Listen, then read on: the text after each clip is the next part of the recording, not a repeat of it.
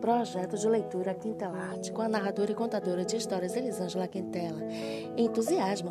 A vida não é fácil, por isso manter o entusiasmo ajuda a suportar as dificuldades. O tempo leva tudo, o tempo leva a vida. Lá fora as margaridas fazem cor. Eu lembro a alegria, boiar naquelas águas e ver as lavadeiras lavando a dor.